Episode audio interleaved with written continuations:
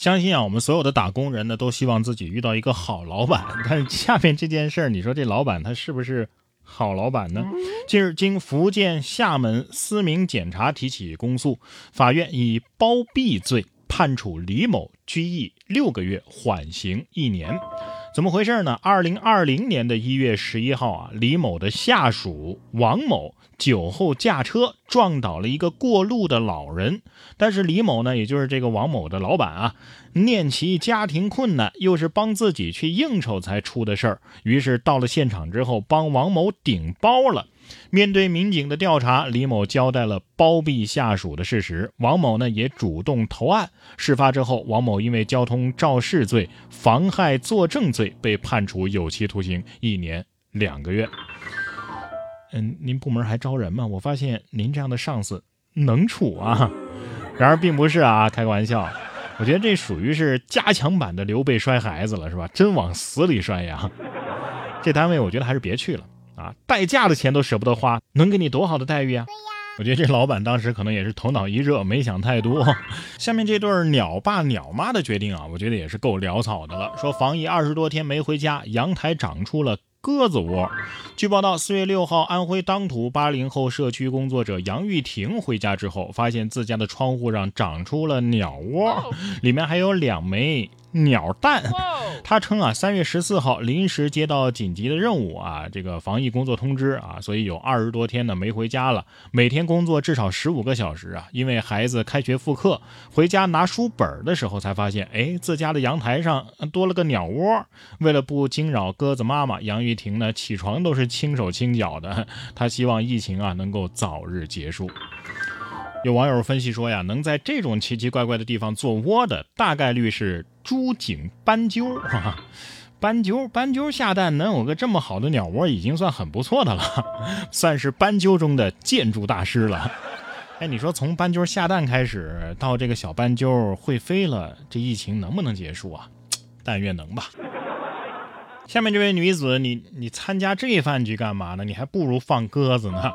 说女子带现男友参加前男友饭局，前男友恼羞成怒，却误打了路人。据报道，近日广西来宾啊，一个男子黄某邀请前女友吃夜宵。前女友呢，却带着现男友和三个朋友一同前来。对此，黄某认为这是前女友不给面子，所以心生愤恨。饭后呢，找人一起殴打情敌。呃，因为当时是凌晨了，所以黄某等人啊两次错将路人当成情敌殴打。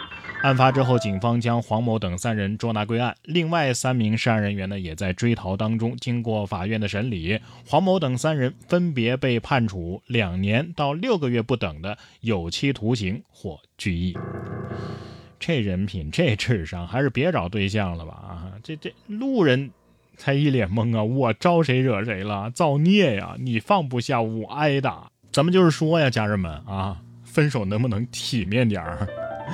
既然都已经分手了，咱们就别再藕断丝连了。可是偏偏就有人不信邪呀！女子花费一百四十七万做法事挽回感情。四月一号，北京市西城人民法院公开审理了一起诈骗案。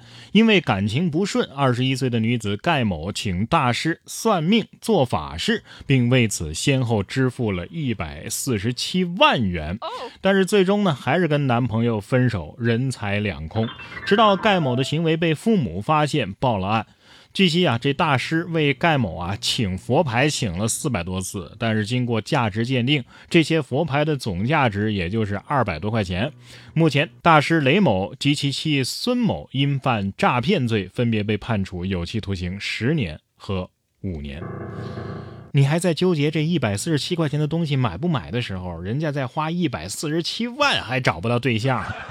哎呀，有这一百多万还要什么对象啊？再说了，你要是把这些钱直接给你对象，说不定早就复合了。同样是利用神佛之说诈骗，无业女子自称王母娘娘，也诈骗到了四百八十七万。据报道，近日在江西南昌东湖区人民法院啊审结了一起诈骗案。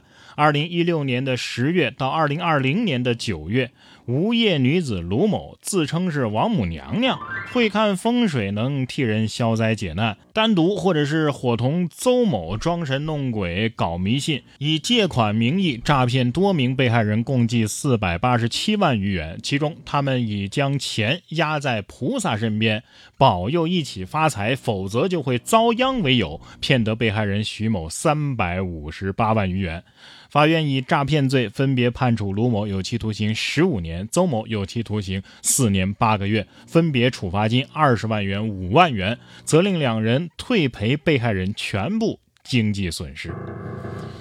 不是他这个自称啊，什么王母娘娘的，这不奇怪啊，但是惊讶的是，竟然有人信 王母娘娘啊，现在变成了。王母娘娘了吧？我寻思着，这王母娘娘跟菩萨这也不是一个系统的呀！啊，一个道教，一个佛教的，咋？谁管着谁呀？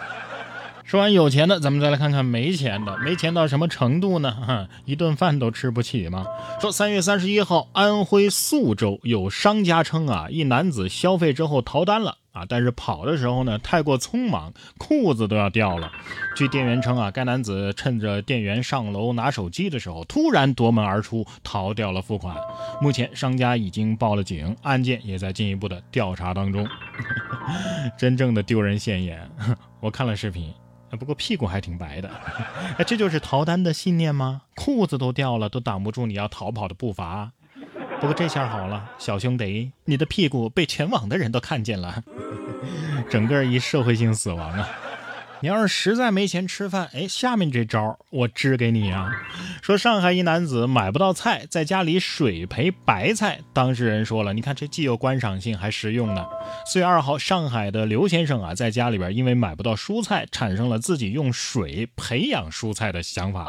刘先生介绍说呀，目前他种了一些白菜、香菜、蒜苗等等，就是用普通的水养着菜根儿，一天换一次水。小时候看过父亲这么做，自己呢也就试试。现在白菜啊已经长了大概三到五公分了，想着再过一周等它长好了就可以吃了。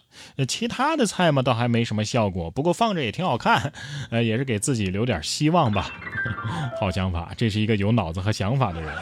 不过会不会等这蔬菜长出来了，疫情也结束了呢？果然，种菜的 DNA 啊是深刻在中国人的骨髓之中的。